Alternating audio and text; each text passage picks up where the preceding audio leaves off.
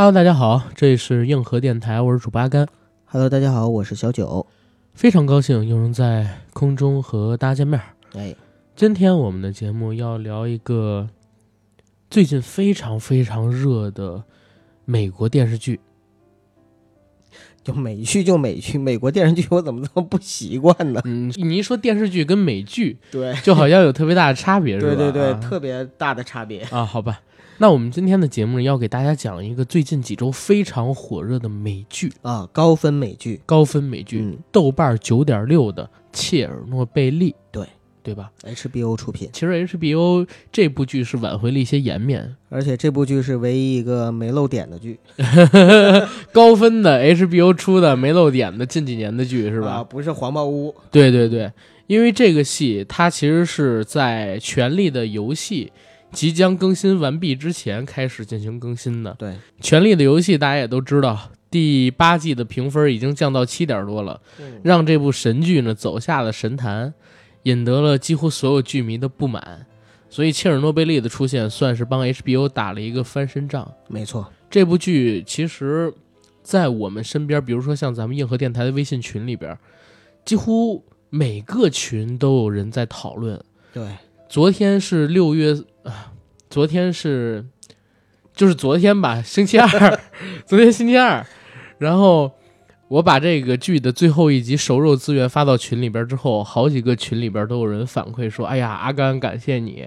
啊、我们一直在等着这个剧更新，等等等等的。”呃，说我本来以为要到晚上，没想到这么快就能看见了。我发的是百度云的链接，然后大家看完这部剧，其实晚上我们还稍微的聊了聊。其实对于这段历史，很多人是很感兴趣的，而且通过这部剧吧，算是对于这段历史有一个相对较完整的了解了。嗯，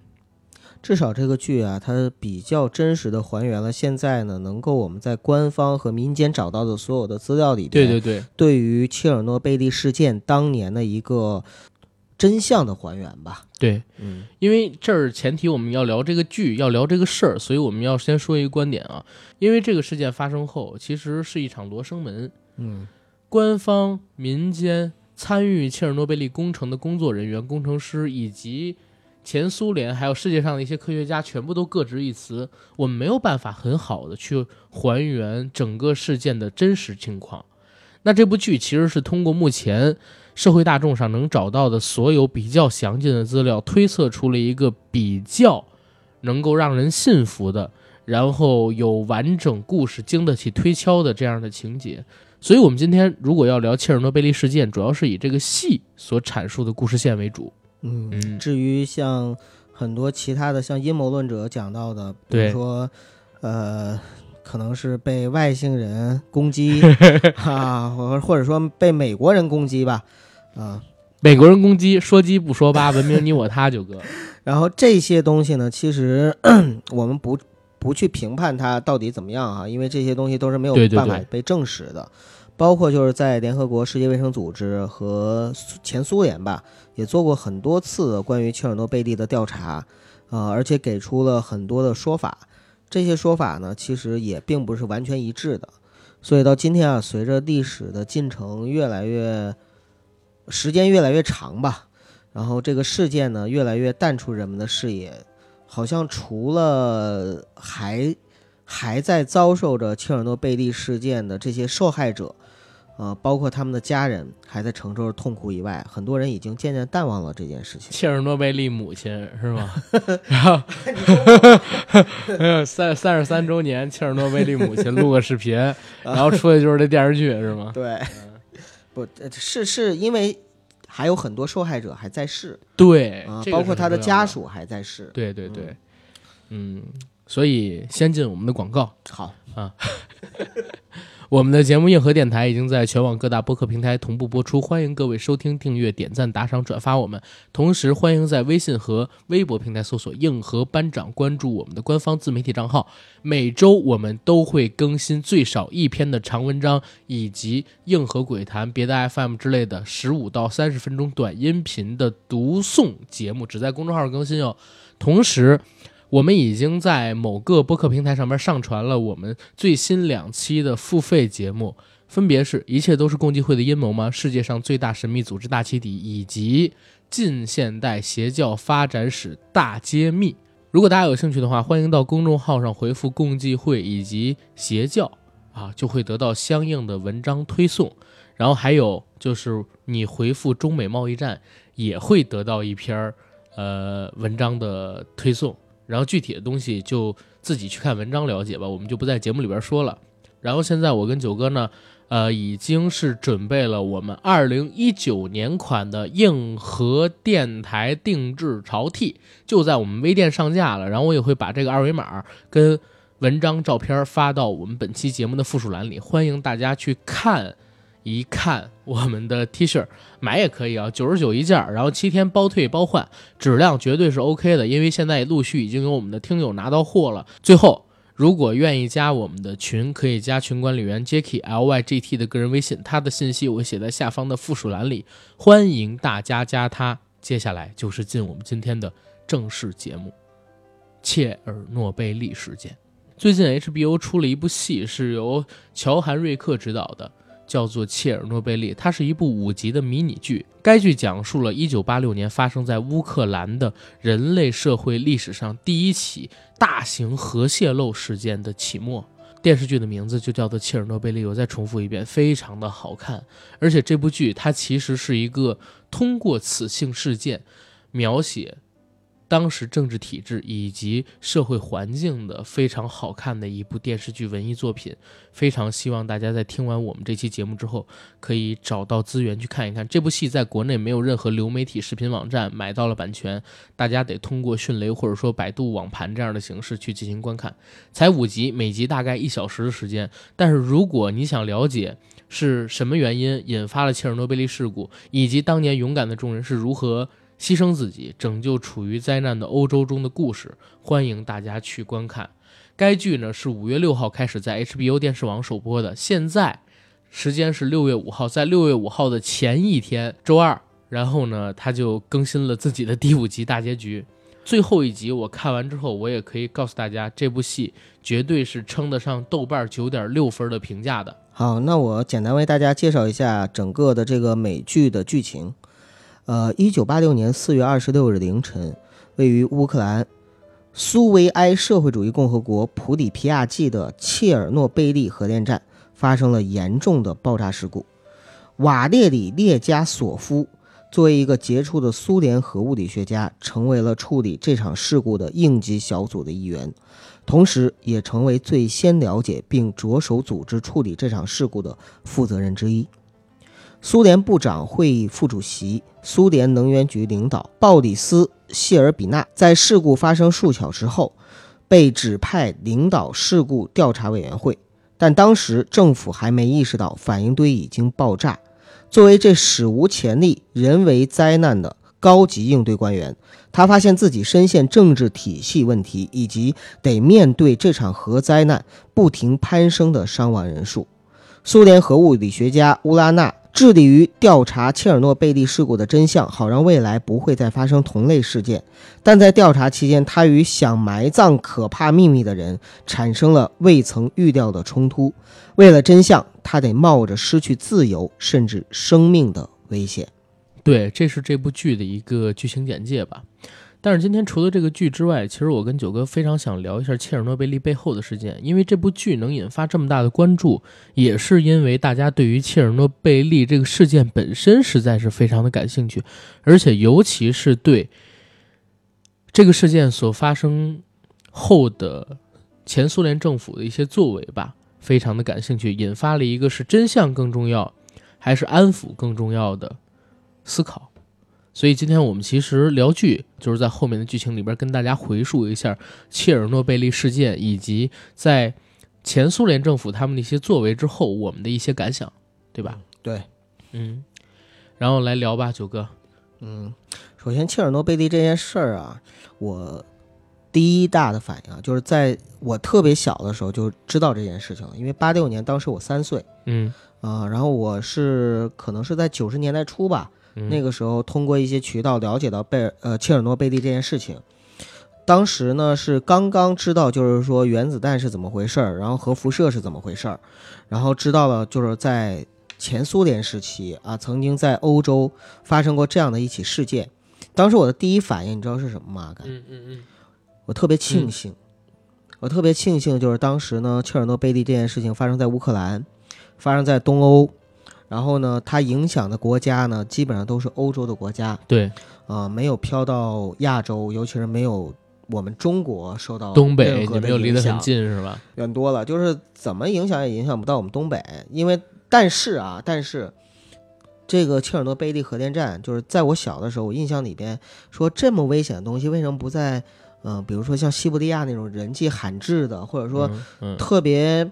呃人烟稀少的地方去去去建一个这样的核电站，是不是会危险性会更小？嗯但是后来我知道，就是你像国内的广州大亚湾核电站，嗯对吧？也是属于是在一个呃人人口密度很大的地方去建设，嗯所以实际上这个东西肯定是呃科学家包括政府会经过考量，这样的核电站当时发生泄露了，我的第一印象或者说我的第一反应是，我觉得很庆幸，这个可能是出于我非常狭隘的这种。呃，民民族主义观点民族主义观点，对，因为我是个民族主义者，然后我会觉得说，哎，这事儿中国人没有遭受任何的损害，然后那个中国也没遭受任何损害，我很庆幸其。实还是有一点点损害。呃，但是到后来嘛，就是随着年纪。渐长，知道了这件事情，其实它不仅仅是一个国家的事情，对，它是一个就全世界范围内的，呃，包括就是对整个世界的自然生态都会产生非常深重的并且长远的影响的一件事情。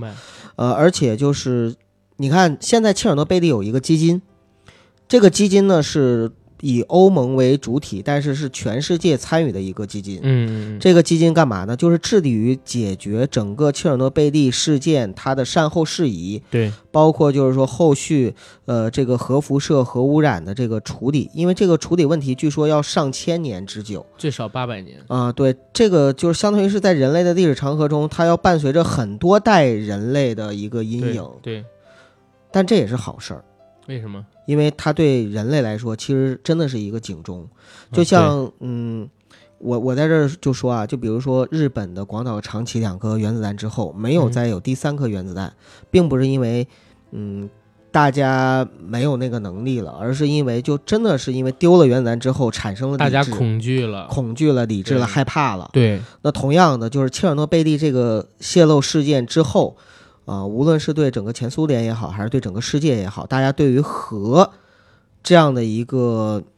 又爱又恨，这能源。对这个能源吧的利用上面，可以说以前可能更多的是偏激进和大胆，但以后一定会更加的谨慎。对所以说，其实是以牺牲一部分作为代价，但是实际上对整个人来说，它实际上就像就像孩子嘛，你刚出生，呃，蹒跚学步的时候，你肯定要摔倒，对，肯定要受伤。嗯但是这种受伤让你意识到什么东西对你来说是危险的，以后会远离和规避这种危险。对，所以从这一点上来说呢，嗯、庆幸吧。庆幸，对，对，说到底还是庆幸。对狭隘的民族主义者，狭隘的民族主义者，我就是这样的人。对，嗯切尔诺贝利事件，其实我是在小学历史课本上面看到的，啊，历小你们小学历史课本就有了。。有小学历史课本上面是有。这就是我跟阿甘代沟的问题，就是我们小学的时候根本就接触不到这些东西，或者你们小学的时候，可能对于这些东西还是一个相对而言比较封锁的状态，哎，这也有可能。对吧？我小学的时候才九十年代啊，九十年代那会儿，苏联刚解体，我很多东西没解苏联解体，那个时候你知道苏联解体之后还叫独联体，啊，独联体这个词你知道吗？我不知道。就是苏联刚解体之后啊，叫独联体，嗯就是叫什么独立国家联合体，嗯，呃，就是相当于是有一个过渡，然后再后来才分了，分了之后又什么俄罗斯、白俄罗斯等等等等，明白。呃，这是一段历史。对，所以那个时候因为苏联没解体，然后我们又是偏向于共产主义国家嘛，对对对，所以其实对这个消息上边可能会有，行，这个不说了。然后，呃，嗯怎么说呢？现在如果回过头去看这个切尔诺贝利事件，有人把它认为是让苏联解体的最后一根稻草。啊，压倒骆驼的最后一根稻草。对，嗯因为时间发生在一九八六年，大家的嗯，因为时间发生在一九八六年，其实大家知道九十年代初前苏联就最终解体了。有人说，切尔诺贝利事件由于消耗了前苏联大量的国力、人力、财力、物力，甚至对当时的军事实力都产生了非常大的影响，死掉了大批的对核有研究的科学家，所以他成了最终影响前苏联解体的最后一根稻草。戈尔巴乔夫本身也对于这个事情受到了非常大的指责，嗯，这是他从政历史上一个很大的污点。切尔诺贝利事件也是整个乌克兰历史上不能回避的一个伤痛，而且是他们可能说自从有乌克兰这个地方以来所经历的最大的一次伤痛。到目前为止，整个切尔诺贝利核电站。在方圆几百里的范围内都是不允许不穿防护服的人去进行接触的，也进行了封锁。啊，没有那么远，嗯大概就是半径三十公里，也就直径六十公里。但是我了解到情况好像是半径几百公里之内，它的核辐射都要远高于常规地区，啊，对，这个是的。并不太适合人类居住长期的这种。对，啊、所以啊，这件事情的影响是非常大的，而且还有一个数据说，切尔诺贝利事件发生之后，因为它的核辐射还有一些核废料通过烟尘飘散到了欧洲，所以影响到了附近的海域、地理环境、植被。所以其实到目前为止，很多原产自欧洲的鱼，它的种类，而且是尤其偏向乌克兰那块地区的，现在都是不允许食用的，只能进口，影响当地人的一个饮食环境，甚至这也很重要。在最早就是刚发生这件事情的时候，整个欧洲都受到影响。我记得当时法国是禁止食用蘑菇和牛奶，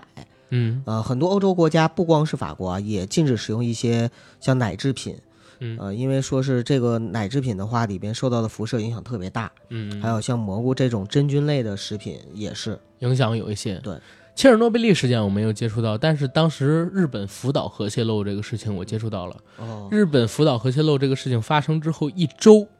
突然之间，我妈他们都去买盐，你知道吗？抢盐，抢盐，而且而且发生了什么情况？就是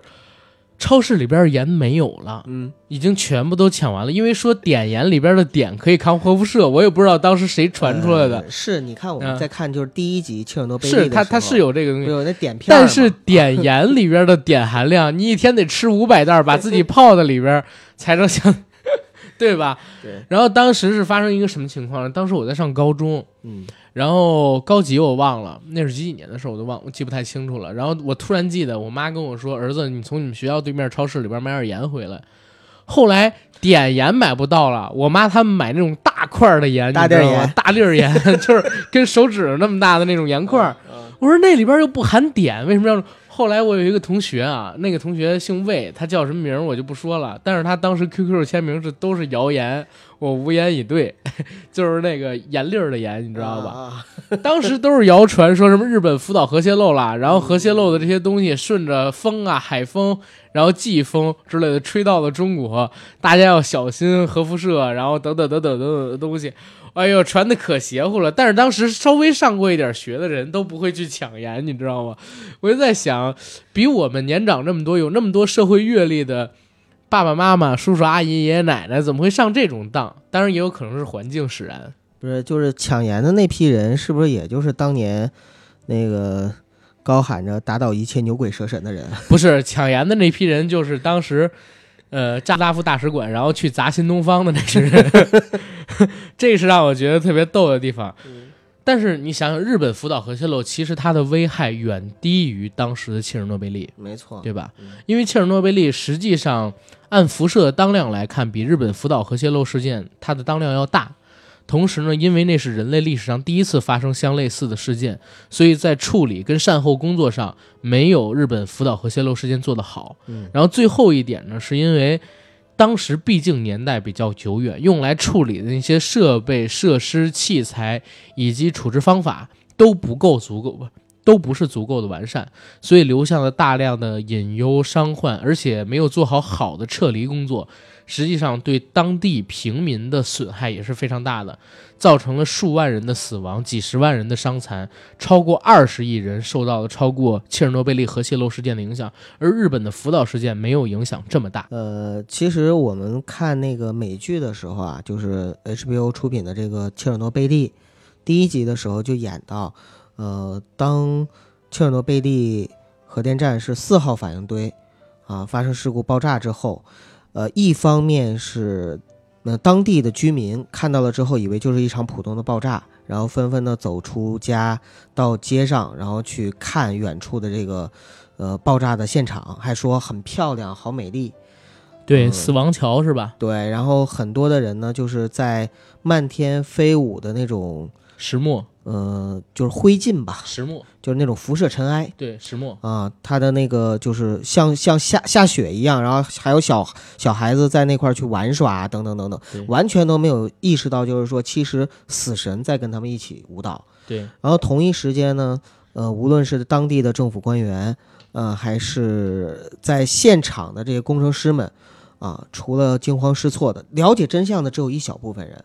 更多的非人常非常小。对更多的人呢是竭力的去推卸责任和隐瞒事实的真相，啊、想把这件事情控制在不追究自己的责任或者说逃避责任的情况下，然后把它大事化小，小事化了。对对呃所以在这个时候，其实我看的看的时候特别的压抑和抑郁。对，呃，我看到网上有很多网友也讲说，这是我看的第一个看了第一集，呃，甚至都没有办法看下去，然后就就想关掉的一个好剧。还有人说说这是我第一部就是想快进着看完的好剧，嗯，为什么？就是因为太压抑了，或者说看到人性中这么多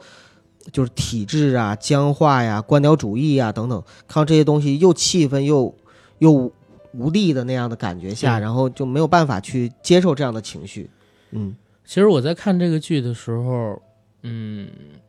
怎么说呢？给我最大的感触，它其实是有惊悚属性的，但是它的嗯惊悚属性不是突然窜出来一个什么东西，那种很低级，嗯用这种方式去惊吓你，但是它是用一种层层推进的、不断逼近的恐怖感。因为你像在第一集里，它叫一小时二十三分多少多少秒，我忘记了，就是它的那集的名字，其实是当时切尔诺贝利核泄漏事件发生的确切时间。嗯当然也是后来推测出来，到底是不是那个时间，现在还没有一个最完整的官方定论。这样说出来，对，它其实，在第一集里边就是层层推进，给你最深层的恐怖，用不断的铺垫去加深它给你的震撼。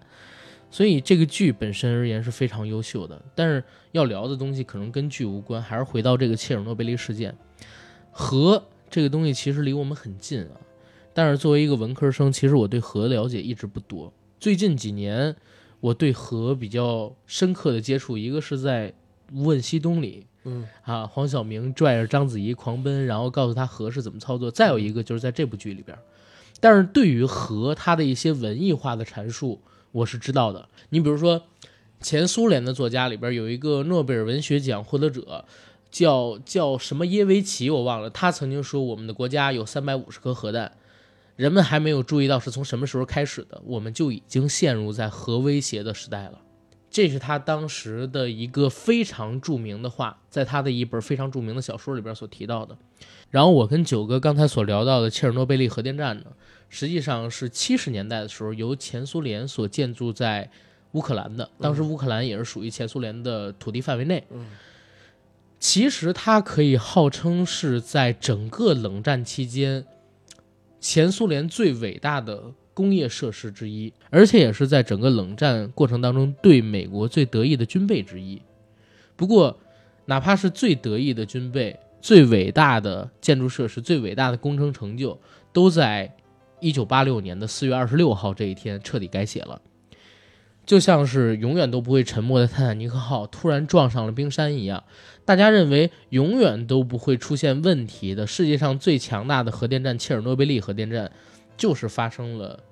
核泄漏事件，发生了爆炸，然后彻底损毁掉了。后果如何？其实现在我们稍微呃了解一点历史的朋友们，或者说曾经跟我一样接触到过课文里边有关于切尔诺贝利核电站核泄漏事件的朋友们都知道，它的影响非常的恶劣，涉及到了二十亿人的日常起居，然后直接引发了数万人的死亡，几十万人受伤，在后续的几十年时间里边得上癌症，等等等等。现在时间隔了三十三年，HBO 拍了这部五集的迷你剧，获得了很多好评。这部剧的励志其实就是通过回溯整个事件，然后描述发生这个事件后人的不同的反应，再揭开这个事件背后不可为人知的真相，并且明确责任归属，对吧？刚才我们说他这个导演呢是《绝命毒师》的乔韩瑞克。为什么当时我一看这部剧，就是因为我是《绝命毒师》的迷。对，啊你在很多节目里边都给我们推荐了。对，嗯像那个小粉对跟老白，他们都是塑造的非常好的人物角色，而且《绝命毒师》这部剧也很好看，所以当时切尔诺贝利上了，我也就去关注了。它还原的事件真相，相对而言是我们目前所能了解到的非常完整的一个了。讲的是什么？其实就是在四月二十六号深夜里边的一个巨响，一次震颤，然后在切尔诺贝利核电站里边的工作室中的工作人员。就变成了热锅上的蚂蚁，因为他们感觉好像自己所操作的这个工程造物出现了问题。在这之前，他们正好好像在进行有关于供电的测试，嗯，希望可以通过降低供电的功率来测试他们所属的这个核反应堆的最低承受能力，是吧？因为我对物理不懂啊，我是文科生，呃我一定要说明白。我解释一下，啊，是这样的，就是因为切尔诺贝利核电站呢，它一共是建成的有四个机组，啊、然后另外呢，五号、六号呢也是一直在建，但是在整个建设的过程中啊，其实它是有一些先天的瑕疵和缺陷的。这个缺陷呢，就是它有一个备用的涡轮发电机，但这个涡轮发电机呢，它呃具体的原理我就不解释了。总之是有大概一分钟解释出来吗？对我就是解释不出来，就是总之呢是有一分钟左右的一个空档，嗯，必须要想办法消除这个空档。所以呢，他们就是进行这个测试，实际上就是为了通过这个供电测试，能找到消除这个空档的机会，以消以排除掉这个发电站的隐患。嗯本来是为了这个目的，明白。而这个目的，这儿这儿我要说一句啊，因为我跟九哥对于物理这一块儿不是很专业，对对对，欢迎有这个物理学的朋友可以在我们本次节目的评论区里指出我俩的错误。对然后对于 所有的这些理论性的指出错误，我俩都是接受，因为我俩你是文科生吗？呃，我是理科生，我是工科生，那你 会挨骂多一点。我是文科生啊没有，没有。我要说明。嗯，但是我我我只是尽量的通俗给大家，让大家懂这个原理。就是这个事儿吧，一开始的时候呢，本来已经计划的很好了，而且呢，已经有一个比较成熟的预案去怎么样进行测试。但是呢，架不住就是，嗯，这不是天灾，本来就是人祸嘛，就是人算不如天算。当时呢，是安排早班的这个切尔诺贝利的工程师们这些人人员来进行这个操作。但是结果当时影响了整个乌克兰的首都，就是基辅，对，整个基辅市的一个供电。然后基辅市呢要求保证晚高峰时期的用电，就对他们呢进行了一个要求。这样呢，切尔切尔诺贝利那边供呃就是核电厂这边呢就同意了。同意了之后，把这个测试延后，延后到了后半夜。本来晚班和大夜班的这些工作人员呢是不应该去进行这样的操作的，但是为了完成这个测试，他们相当于是违规进行了一定的操作，而违规操作了之后，导致了一些当时在场的工程师操作的时候就有，呃，操作的不规范的地方嘛，就失误。操作失误，啊，然后再加上呢，就是本身这个设计就有一些不合理的地方，就核电站，它是一个非常综合性的问题，你没有办法说说就是因为任何一个点或者一个原因造成这场事故，对，而是一个非常复杂和综合性的问题造成了最后这场灾难的发生，然后爆炸了。对。嗯，我在看这个剧的时候，实际上他在第五集停变的过程当中，其实是回溯了整个事件犯错的根对，本其实，在剧里边也有讲到。对嗯呃，当时他是讲到，其实在做这个供电测试的时候是有手册的，嗯，但是手册在印刷的时候其实有失误，有大概一到两个步骤是没有印上去的，没有或者说没有进行更新，嗯，所以实际的操作人员对于这一块是呃并不知晓的，而且操作这个步骤的其中一个工作人员只有二十五岁，还是二十四岁，刚刚上班才几个月，非常年轻，对，而且当时对于控制杆数量，他们也是有预测失误的。本来需要最少三十个，一共有二百个，但是他们只留下了六个，不足以操作。而且在整个操作的过程当中，开始不是要把供电量降低到七亿瓦吗？嗯，结果他们在降低供电量的过程当中，发现哦不对，已经有有毒气体开始泄漏，污染到整个的这个核心了，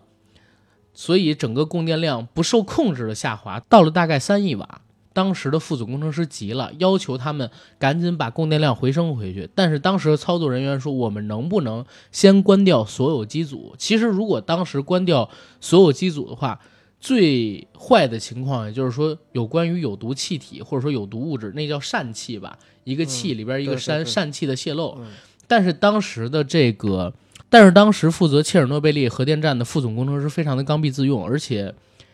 也有可能是为了害怕，就是如果说切尔诺贝利这个整个机组关掉之后，后续受到来自于苏维埃政府的一些责难，强制命令他们不能把供电关掉，然后要回升回去。在命令完这一点之后，结果不小心，那个刚才我说非常年轻的哥们儿，他把四号反应炉彻底关掉了。彻底关掉之后，又开始重启，结果一重启，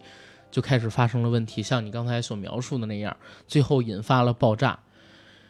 测试的过程里边，刚才我说到的这些问题，其实大家可以通过剧有一个比较完整的描述。因为我是真的不太懂物理啊，所以哪怕我回述，可能回述的也不是很完整。工程师呢，当时已经有人感觉到反应堆是不是炸了。但是当时的副总工程师在剧里边一直说没有炸，没有炸，应该是熔毁，不可能发生爆炸。石墨降温，里边又都是水，怎么可能爆炸呢？应该是熔毁才对呀。所以当时呢，就告知了一些工程师说水箱爆炸需要处理，你们赶紧过去吧。然后还给消防员打了电话，说你们赶紧到工厂里边来灭火，我们这着火了，没有说有关于核泄漏的任何问题。在处理这些善后工作，就是最开始的善后工作，灭火跟去看水箱这些工作的时候，没有人或者说操作的人几乎就不知道是有核泄漏，所以他们不清楚问题有多严重。很，但是在剧里边有一个描述特别好，就是很多人都注意到了自己嘴里边啊尝到了金属的味道。哎，对，什么是金属的味道呢？后来我就查说这金属味道是什么，有人就解析说，其实这个金属味道就是放射性碘的味道。然后这个放射性碘的味道，你能在嘴里边尝到了，就代表它是有核泄漏的发生，泄漏的力度已经比较大了。那越是这种看不见摸不着的东西越致命。我小的时候啊，就是很多人都讲，哎，这个核辐射有多大的危害性，多大的危害性。但是很多作品，因为我胆儿小嘛，很多这个有关于核辐射然后影响的作品我都没太看，除了玩过叫辐射的游戏，啊，那是电脑上面的游戏。但是这部。迷你剧里边其实是非常细致的复原了遭到核辐射之后的人他的死状有多恐怖。离得最近的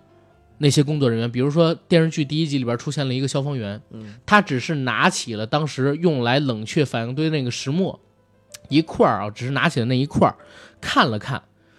然后几分钟的时间，他的手就开始溃烂。然后开始红肿，开始流血，流那种黑血，到惨不忍睹的状态，整个人就在哀嚎当中死掉了。要知道，石墨它是长期跟核反应堆的堆芯接触的，它已经被放射性污染了很久很久，而且它本身也开始有很强的能够穿透金属还有混凝土的那种放射性。尽管当时那个消防员可能戴着消防手套，但是消防手套起不到隔绝作用的。历史上啊。我后来去查切尔诺贝利事件，查到历史上一个爆炸当天就死去的工作人员，他是全身溃烂，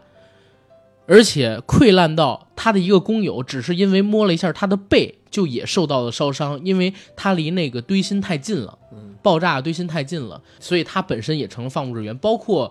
后来我们也知道，去参与切尔诺贝利事件灭火的那些消防员，他们死去之后。身体是被埋进了一个铅做的棺材里，并且焊死，然后用水泥给封住起来，因为他们的尸体也变成了放射性的物质，会对周遭的环境产生影响，对吧？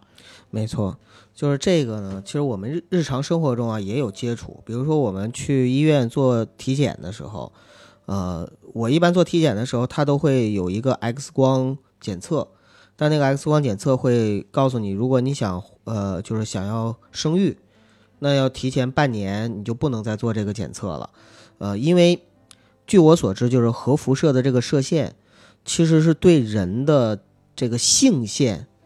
啊，是影响是最大最大的。它是从细胞层面对，而且这种影响呢是不可逆的，就是相当于是永久性的一种影响。中国有一个啊，就是呃，我也是在网上看到的，就是中国有一个叫宋学文的，是中国受核。核辐射的第一人，他呢是在一九九六年的时候，当时年仅二十岁，是一个吉林的小伙子，啊，有一天在工厂里边的时候，大家都知道东北嘛是老工业基地，其实呢也是有很多的那个化工，还有就是，呃一些就是纯工业上面的东西。他呢也是一个工工厂的工人，然后就是在二十岁的时候，在一个冬天，九六年冬天，他在雪地里走的时候，看到地上呢有一有一段像车垫子那样的一个金属，然后他就很好奇，捡起来了，捡起来之后就把它揣到裤兜里了。就揣了一会儿，然后感觉身体不舒服，然后被送到医院之后，结果呢就发现是受到了严重的核辐射，然后呢是把双腿还有左手的小臂完全给截肢了，并且在这一生里边无时无刻不在跟核辐射的做对病魔和病痛做斗争，对，一直到去年的时候才刚刚过世，啊、整个就相当于是从九六年到零八呃到一八年是三十二十二年，二十二年，九哥你是理科生吗？我 数学不好，嗯 就二十多年的时间里面，他一直在跟这个核辐射做斗争，做斗争，对然后到最后的时候，其实也是没有战胜嘛，对，对然后还是走了，对嗯，因为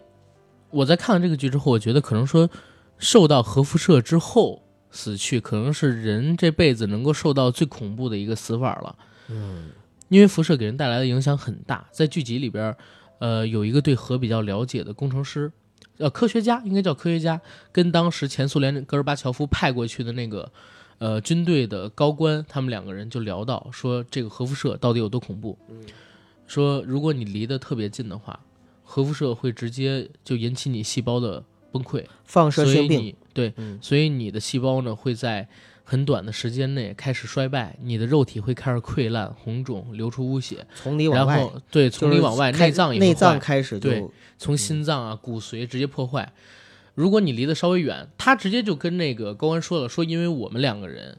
虽然没有离得特别近，但是我们现在在处理这个事儿，我们还有我们的那些工作人员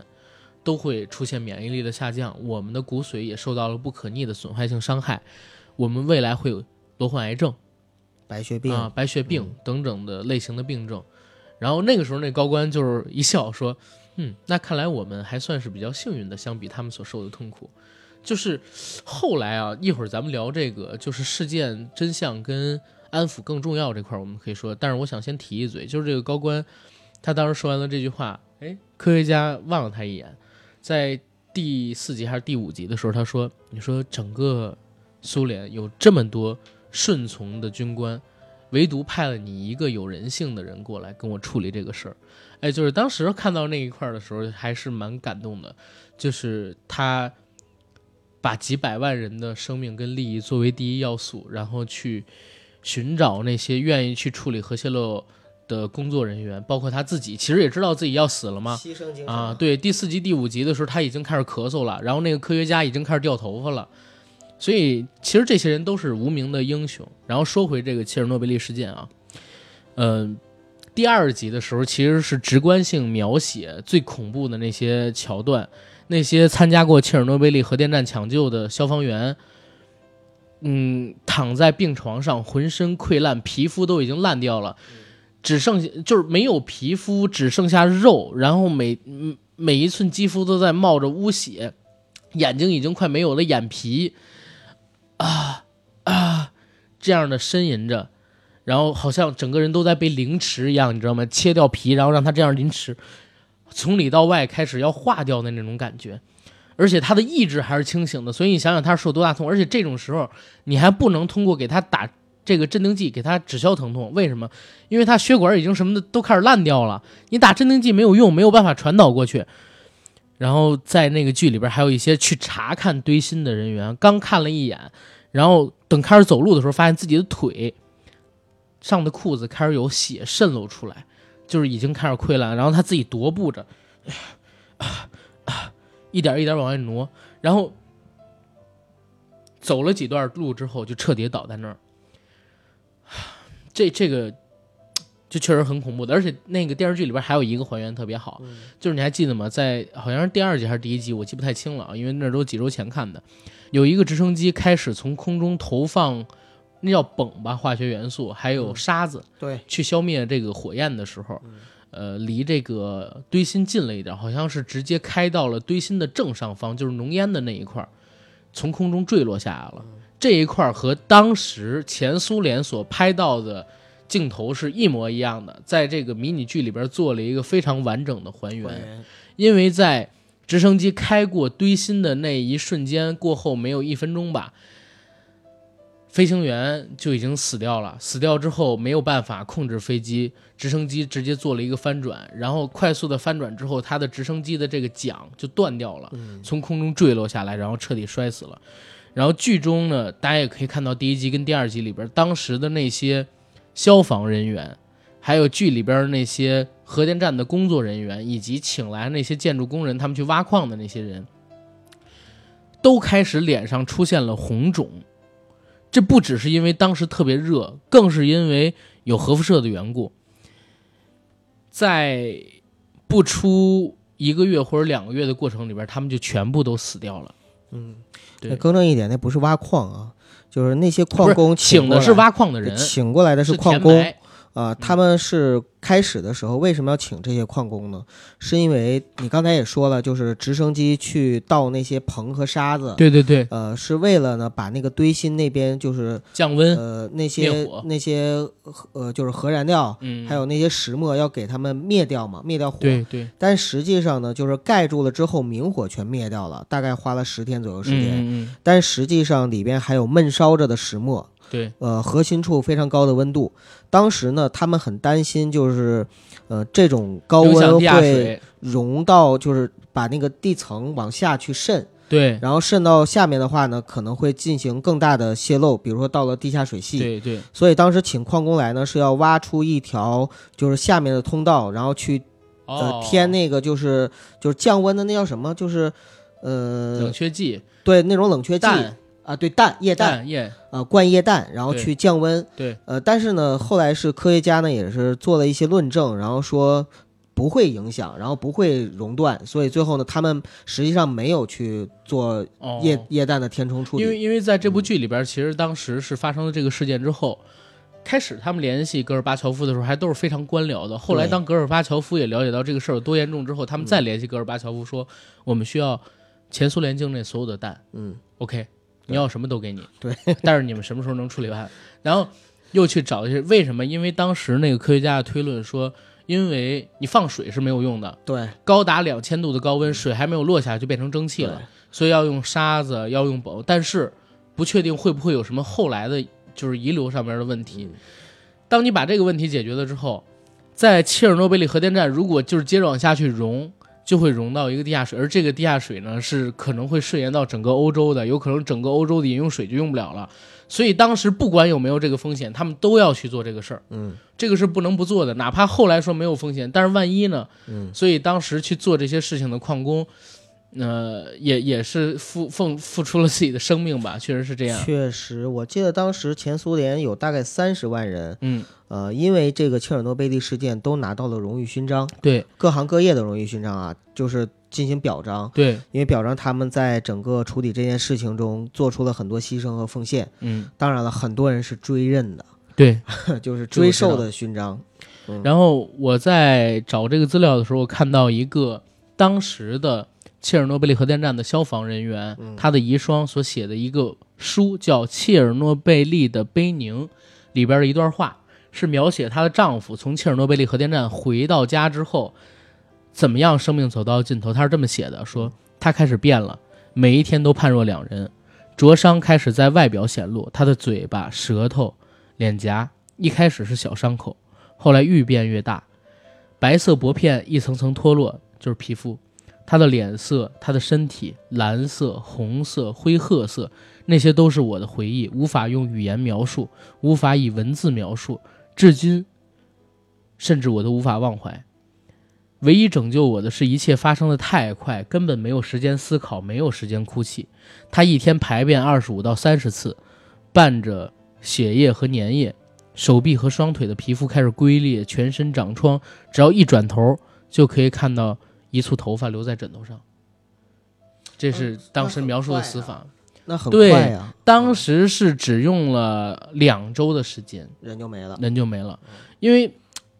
他其实是离得还比较远，没有直接接触到那些放射性的物质，但是离嗯，我说的比较远是几百米啊，我说的 几比较远是几百米，嗯但是也相当于是很近了。对那个放射性对人体的危害还是非常大的。对，有个数据嘛，就是在呃那个剧集里边有提到，就是叫伦琴，嗯，就比如说它这个放射性达到了多少伦琴，多少伦琴，放射性指数单位。对放射性指数单位多少伦琴，多少伦琴，然后其实。呃，对于正常人体来说，可能是比如说几十伦琴就已经是非常就对人体有直接的伤害了。对，但他们几轮琴就有很大伤害了。啊，他们当时是暴露在可能是上千伦琴以上的这样的一个辐射单位上面，对所以很多人是走得快的，我觉得都是很幸运了，已经。对，当时那个科学家说说，现在切尔诺贝利这边查到的数据是放射度是三点六伦琴，嗯但是是因为那个表最高限数只有三点六伦琴，对吧？三点六伦琴是什么概念？相当于四百次 X 光，但是 你尊重点人家，但是他们很有可能受到的是几百万份 X 光的照射。对，所以当时说到这个的时候，还是挺恐怖的。但是时间我们回到这个八六年，刚才我们说的这个事件造成的一些影响跟伤害，还有当时发生的一些前提，其实这个事件，我可以说有意思吗？呃，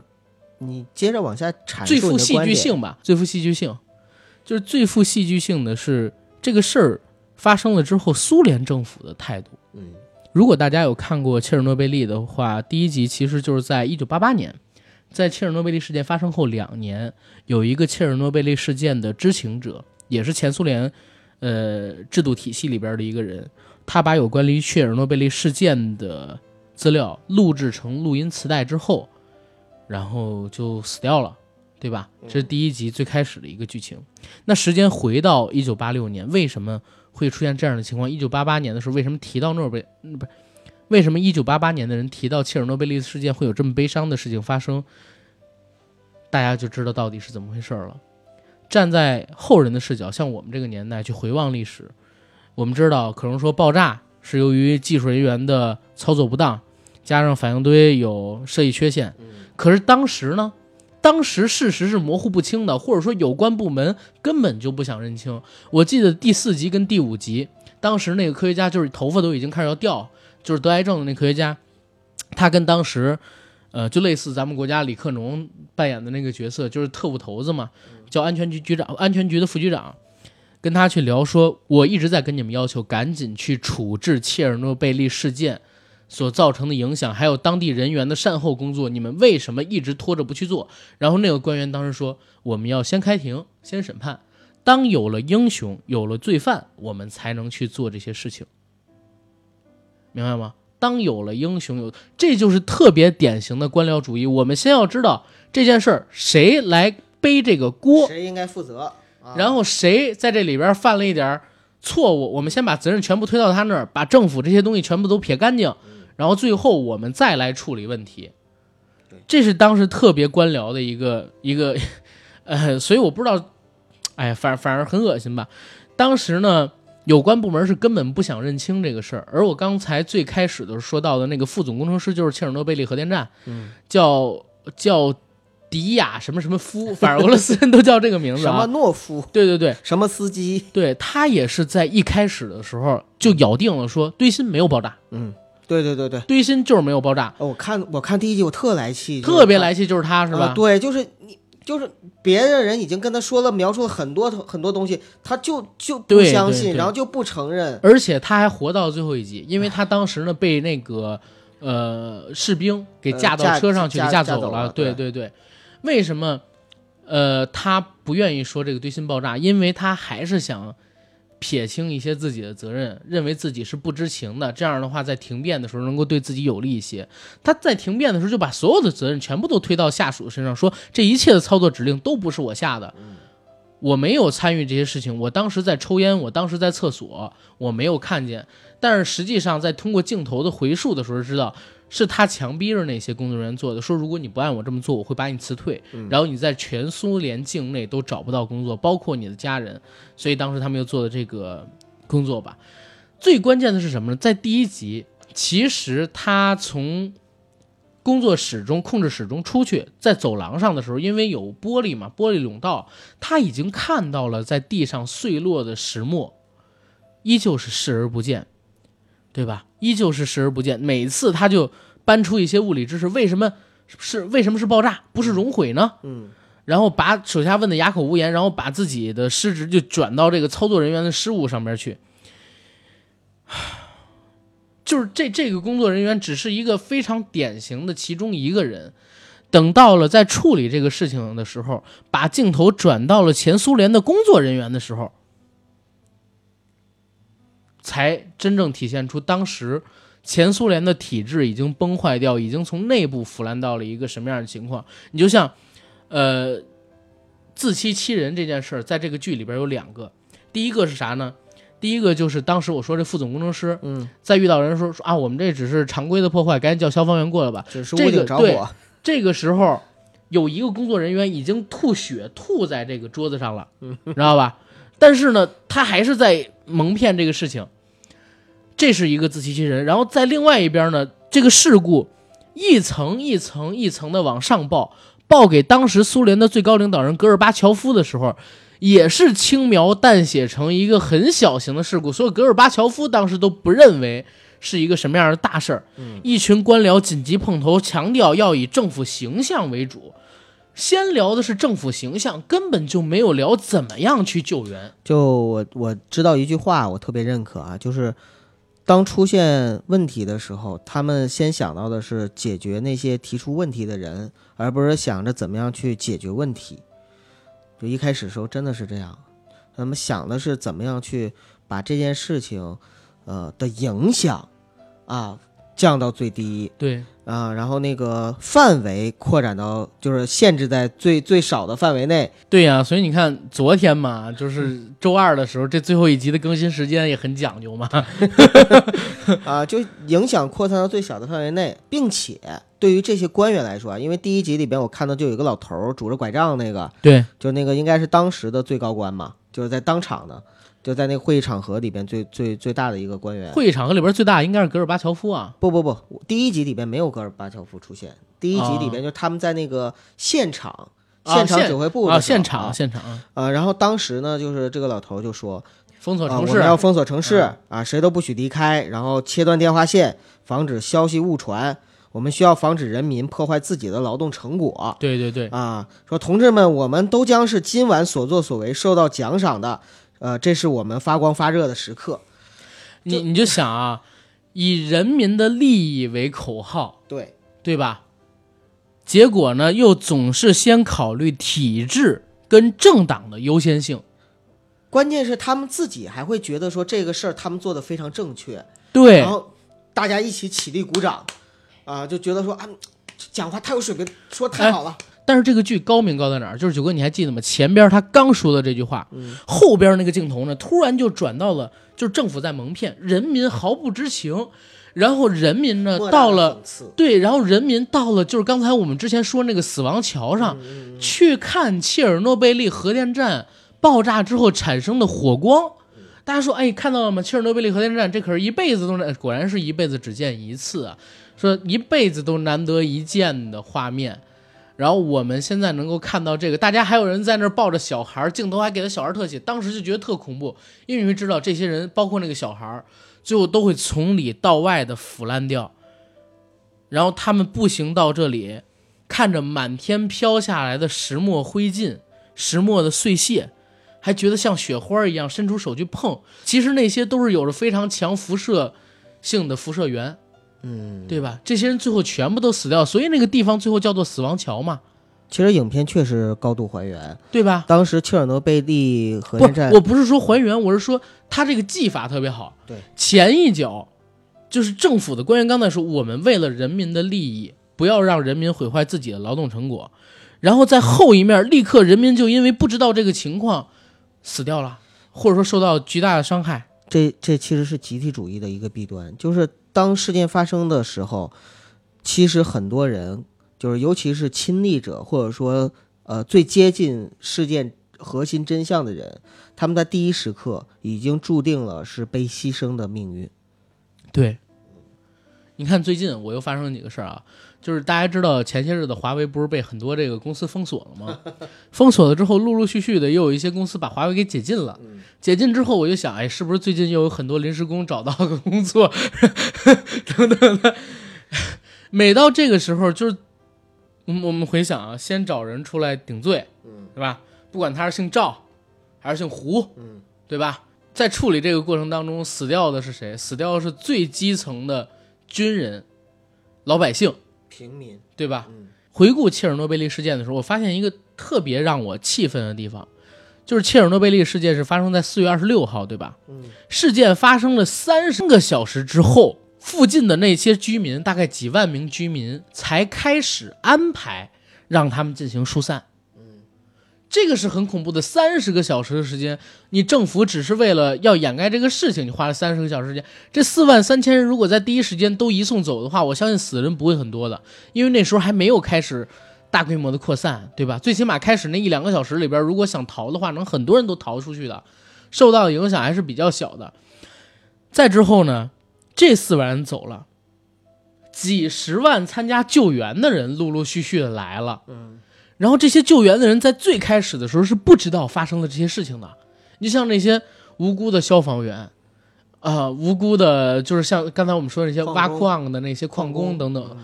都是属于这样的群体。嗯然后他们被组织、被体制、被政府、被他们当时所敬爱的最高领导人戈尔巴乔夫，然后裹挟着没日没夜的辛劳的工作着，结果呢是付出自己的生命。后来他们也知道了，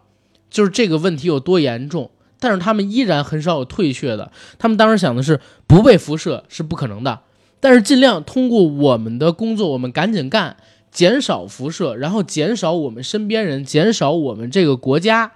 其他的人受到辐射的可能性，这是当时他们的一个想法。所以我说这些人都是英雄嘛英，雄，对吧？但是最可气的就是，就是他们在力挽狂澜去救人的时候，政府还在遮遮掩掩，然后再坑害更多的百姓。我看到一个一个照片是讲啥？说在五月一号的时候，因为四月二十六号发生这个事儿嘛，五月一号的时候，乌克兰境内还有人在庆祝五一狂五一的劳动节。没错，那个当时本来计划四个小时的庆祝活动压缩了，压缩成两个小时。对呀、但是这些人最后也都受到了这个核辐射的影响啊。当时政府就一劲的在隐瞒，说这个啊不会有什么太大的影响啊的，实在是到了后来，实在瞒不下去的，一个是死太多人，一个是开始被其他的欧洲国家检测到的放射源，呃，被美国知道对，当时是这样，就是呃，瑞典，瑞典呢有一个，因为他们也有核电厂嘛，然后呢，核电厂的因为。老百姓是没感觉的，但是核电厂的员工呢，他们发现自己衣服上沾染了那个核辐射的那个残残留的那些粉末粉尘。开始呢，他们以为是自己的核电厂发生了泄漏，然后就查嘛，结果查完之后发现，哎，这些东西不是我们这儿的，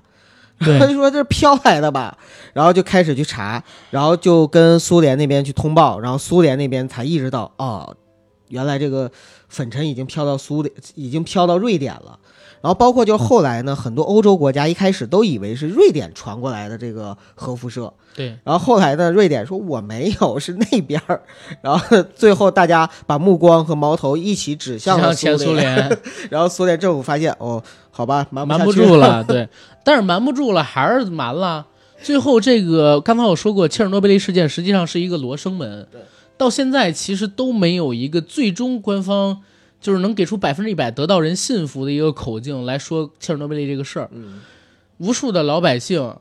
然后为这个国家奉献了自己的鲜血、生命，对吧？然后这个事件造成了上亿公顷的土地污染，几十亿人口的生活受到影响，数十万人的伤亡。但是，但是最终都没有得到一个合理的答复。前些日子出了一个新闻，说戈尔巴乔夫因为还活着嘛，呃，也不拍什么电视剧之类的了。然后他呢说我会尽力去看一下《切尔诺贝利》这部片子，但是我觉得他对于他自己当年那些属于苏联的人民是有愧的，因为那些人民没有想到，他们最终被牺牲掉的原因不仅仅是核辐射，还有他们的体制，对，对吧？他们是被体制牺牲掉的。对，而且最终我们得出来一个结论嘛，就是比核辐射更恐怖的是掩盖真相的谎言，安抚只是一种手段，但是真相有的时候靠安抚是安抚不掉的，明白吗？真相如果被隐瞒，会有更多的人受到伤害。嗯，所以第一集的时候呢，就是那个呃核物理学家那个调查者，他就讲，他说谎言的代价是什么，并不是我们会错把谎言当作真实，真正的危险是如果我们听了太多的谎言，我们就再也认不清事实了。对，就所以就到现在，阿甘一直说切尔诺贝利事件是一件罗生门，为什么？就是因为谎言太多了，我们已经没有办法从这些谎言中去分清到底什么是真正的事实。嗯。然后我们今天的节目可以到这儿了吧，九哥？可以了，还是推荐大家吧，去看一下这个豆瓣高分的美剧，对，确实很不错，非常好看，而且没烂尾啊，因为就五集 而且这个剧的资源现在也非常好找。啊。在，微博上啊，网网易云不是在微博上啊，百度云啊，还有迅雷上面都可以找得到。我是在一站搜，有一个美剧网站叫一站搜，哦，你可以在上面直接下载。明白明白啊，反正人人上边也都有嘛。嗯，对，行，那感谢大家的支持。然后公众号大家记得我们发的文章点点广告，啊点一下，我们有三毛钱。对，真的是能给钱呀、大家，感谢大家，因为我们现在也是全职来做自媒体了嘛，对，所以付费节目希望大家支持支持，都是神秘学类型的。然后公众号文章点一点，T 恤买一买，谢谢大家，感谢感谢。感谢。嗯，哦对，还有一个预告，下周一我们的付费节目要上《中国魔幻史之上世纪八十年代的气功热》，我们会聊很多的气功大师，还有一些当时发生的匪夷所思的一些一些事儿吧，也是有关于谎言跟真相系列的。对，嗯，OK，好，那到这儿谢谢大家，再见。拜拜。